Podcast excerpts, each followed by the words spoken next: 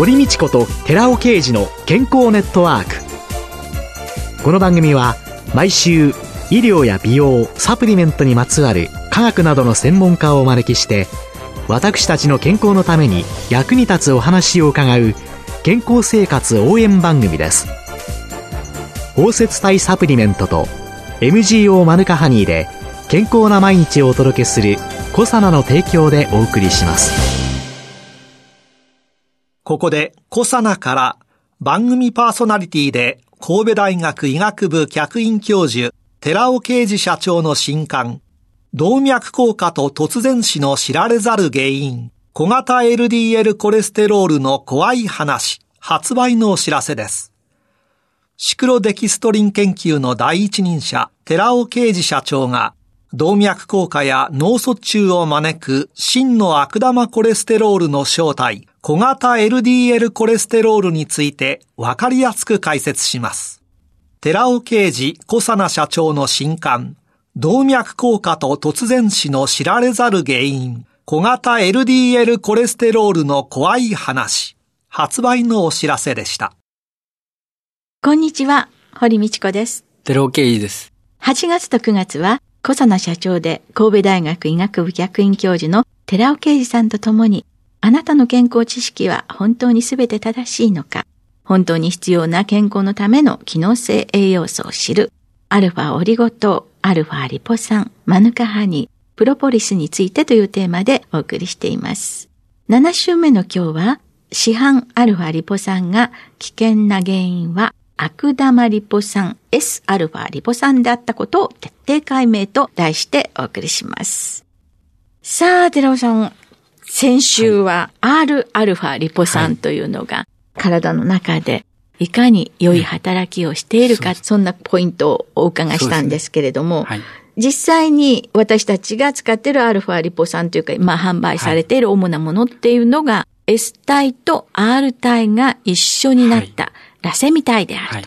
これは大きな問題だと私は思ってまして、はい、今実際に市販されているわけですから、それを飲んでられる方はたくさんいると思うんです。アルファリポ酸って、実は国民生活センターへ相談が結構あって、2003年4月から2008年7月までに35件あるんですよね。で、他のサプリメントではここまで多くないわけです。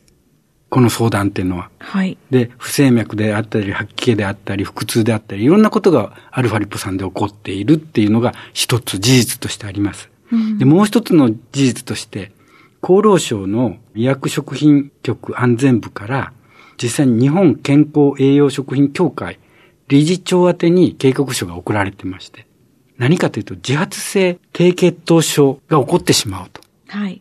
実際にアルファリポ酸でかなりの人が問題を起こしているわけですね。低血糖症として。患者187名中19名が健康食品を摂取していたと。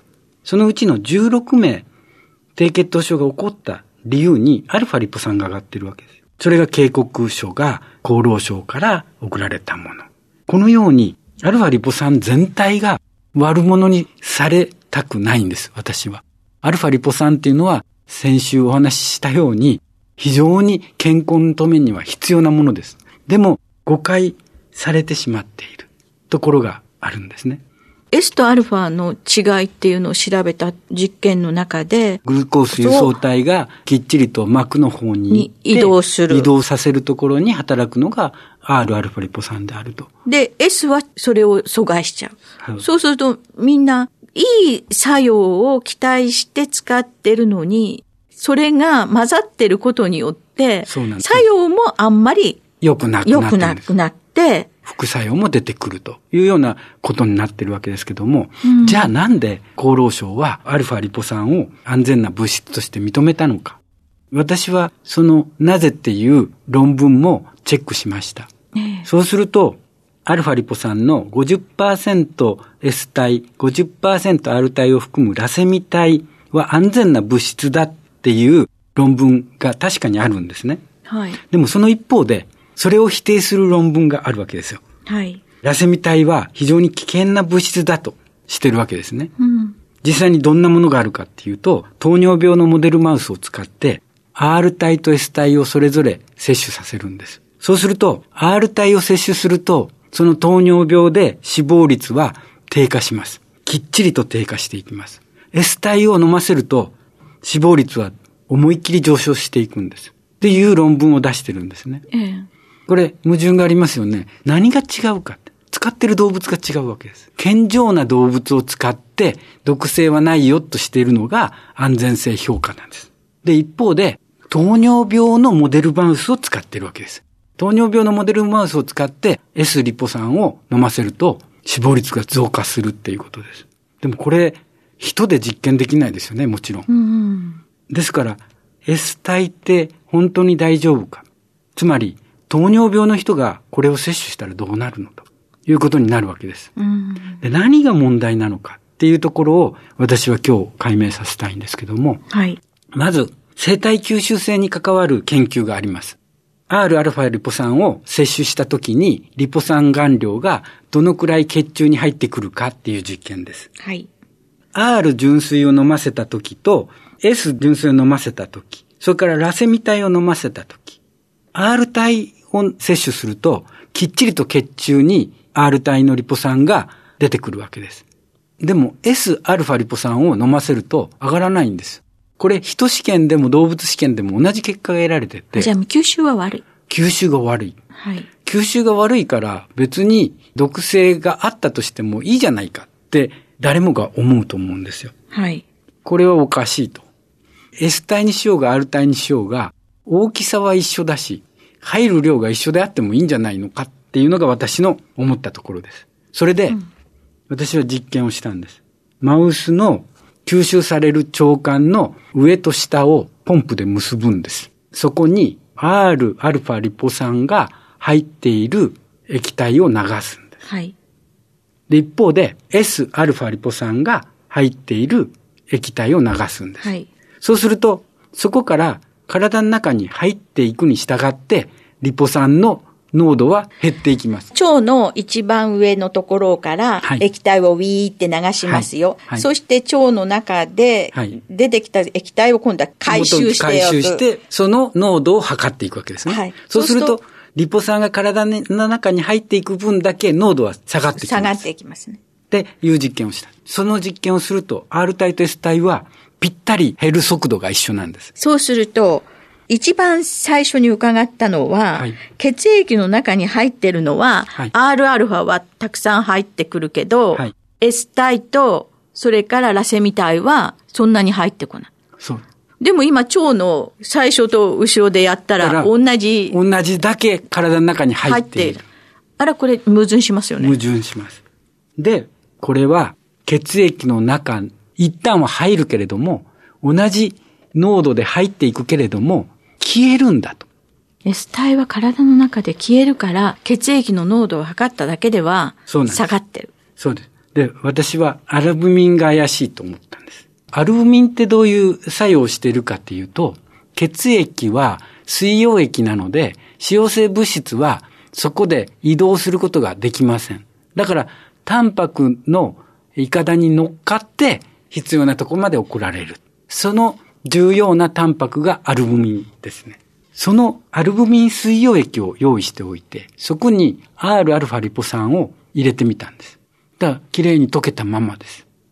一方で、アルブミン水溶液に S 体を入れてみたんです。そうすると、塊を作ってしまった。つまり、R 体もアルブミンも生体内の血管の中にある物質だから、悪影響を与えないように、もともと生まれた時からそうなってるはずなんです。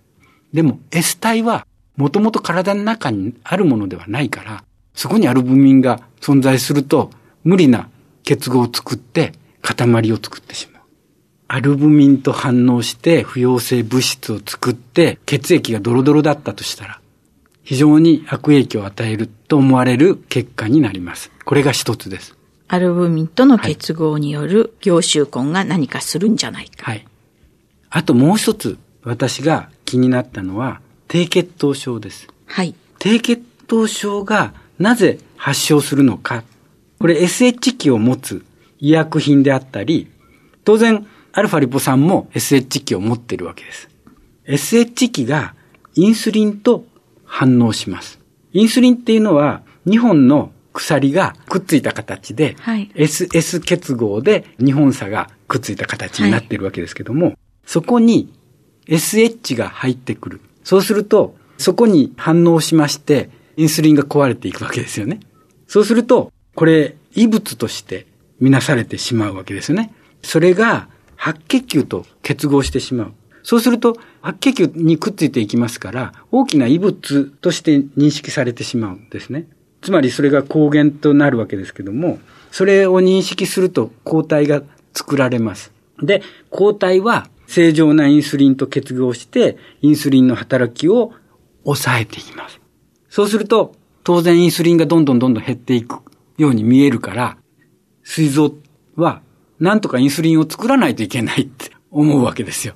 だからインスリンをたくさん作るようになるわけですね。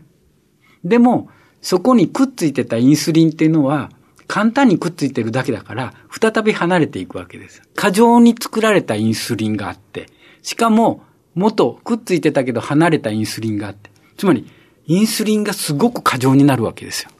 で、インスリンが過剰になった状態だから、糖を処理しすぎるわけですよね。それが低血糖になるということです。でも、これやっぱりおかしい。アルファリポ酸が体の中にあるもの。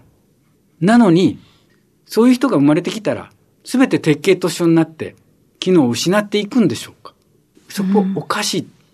ということで、これインスリンとも関係しているだろうと。つまり、R 体はそもそも体の中にあるものだから、問題を起こすはずがない。S 体にあるんだろうということで、私はインスリンと S 体とか R 体がどのようにくっついていくかを見ていくわけですね。実際にインスリン水溶液をまた用意したわけです。先ほどのアルブミンと一緒です。インスリン溶液を用意して、インスリン溶液に S 体を入れる、R 体を入れるって両方やったら、同じことが起こったんです。つまり、インスリン水溶液に R 体を入れたとしても、きれいに溶けたままです。反応しないから。でも、インスリン水溶液に S 体を入れると、沈殿してくるわけです。濁ってくるわけです。つまり、インスリンと S 体が反応していくわけです。その結果、低血糖症が起こって。つまり、アルファリポ酸の問題だって言ってるのは、ラセミ体のアルファリポ酸の問題であって、Rα リポ酸の問題ではないということなんですよ。アルファリポ酸の低血糖っていうのは、2本の鎖のインスリンが SS 結合でくっついている。で、そこに Sα リポ酸が入り込んで、この SS 結合が切れる。そうすると、1本になったインスリンに、ある白血球の型を持った人の白血球がくっつく。そうすると分子的、構造的に大きくなるから、これは異物だぞと認識して、抗体ができる。抗体とくっついたインスリンは当然働かないから、もっとインスリンを出そうって出す。でも、この抗体とこれとのこの結合は弱いから、インスリンは元に戻る。戻って働いちゃって。インスリンが働くってこと低血糖が起こる。これってものすごいいろんなものが積み重なってなので、はい、今日飲んだアルファリポ酸で、何時間後に低血糖が起こるなんてことでは決してないわけだから、そうですね。ねよくわかりましたよね、この低血糖起こるってことが。そうですね。低血糖が起こる事実っていうのは何人もの人が起こってしまってるから、で、しかも、それアルファリポ酸を飲んだ人が起こっているっていう事実があるわけですよね。最終的には、インスリンにくっつくかどうか、ビジブルに S を入れる、R を入れてみたらわかるわけですよね。はい。すごいシンプルな実験に持ち込んで、これが原因だった。つまり、アルブミンとかインスリンとかは Sα リポ酸と無作為に結合して形を変えてしまう。異物を作ってしまうということが分かったということ。寺尾社長が、はい、その S 体だとか R 体だとかラサミ体だとかっていうものにご興味を持たれるようになった。はい、そう考えるようになられた。その流れが。根本は何なんですか？私は有機合成科学者なんですよ。で、シクロデキストリンをやることになります。で、シクロデキストリンをやっていくうちに、食品分野で最も利用価値が高いっていうことが分かってくるから、機能性食品とシクロデキストリンの組み合わせをどんどんやっていく。そうすると私有機合成科学者だから、野より先生、2001年にノーベル化学賞を取った日本代表する有機化学者なんですけども、その先生が光学活性体、つまり通常有機合成で作ったら50%、50%でできてしまうところを2種類ではなくて天然体のみを作る技術を作った。それでノーベル化学賞を取った。つまり世界の中で日本人がその光学活性体の製造方法を作ったわけです。それをずっと私は頭の中にあって、その中でやっぱり螺旋体は悪いでしょう。っていうのがずっとあって、このアルファリポ酸に出会うわけです。もう本当に基礎の基礎の。そうです。だから。教育研究者。そうです。自分としては不思議な出会いなんですけども、なんとなく流れの中から自分はそこを発見して言わないといけない立場にある人間だったんだって思うようになったわけですね。でも、なかなか難しい問題がありますよね。今、それをラセミ体で販売してらっしゃる方とか、誹謗中傷されているというような。そのように感じるかもしれません。ね、はい、取られ方をしてしまう。でも、最終的にはいろんな研究データっていうのを科学、エビデンス、それに基づいたものっていうのが正しいわけで、これらをいかに早く受け入れられて、生活者の方々に反映されるようになるかっていう、うねはい、この研究結果がずっと広がることを願っています。ありがとうございます。ありがとうございました。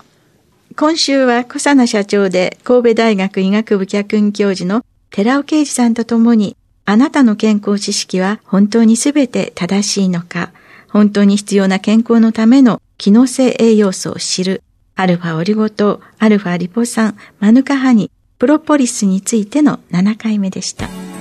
市販のアルファリポ酸が危険な原因は悪玉リポ酸 S アルファリポ酸であったことを徹底解明と題してお送りしました。寺尾さんありがとうございました。ありがとうございました。ここでコサナから番組パーソナリティで神戸大学医学部客員教授寺尾啓二社長の新刊動脈硬化と突然死の知られざる原因。小型 LDL コレステロールの怖い話。プレゼントのお知らせです。シクロデキストリン研究の第一人者寺尾啓二社長が動脈硬化や脳卒中を招く真の悪玉コレステロールの正体小型 LDL コレステロールについて分かりやすく解説します。ご希望の方は番組サイトの応募フォームからご応募ください。寺尾啓二小佐奈社長の新刊。動脈硬化と突然死の知られざる原因。小型 LDL コレステロールの怖い話。プレゼントのお知らせでした。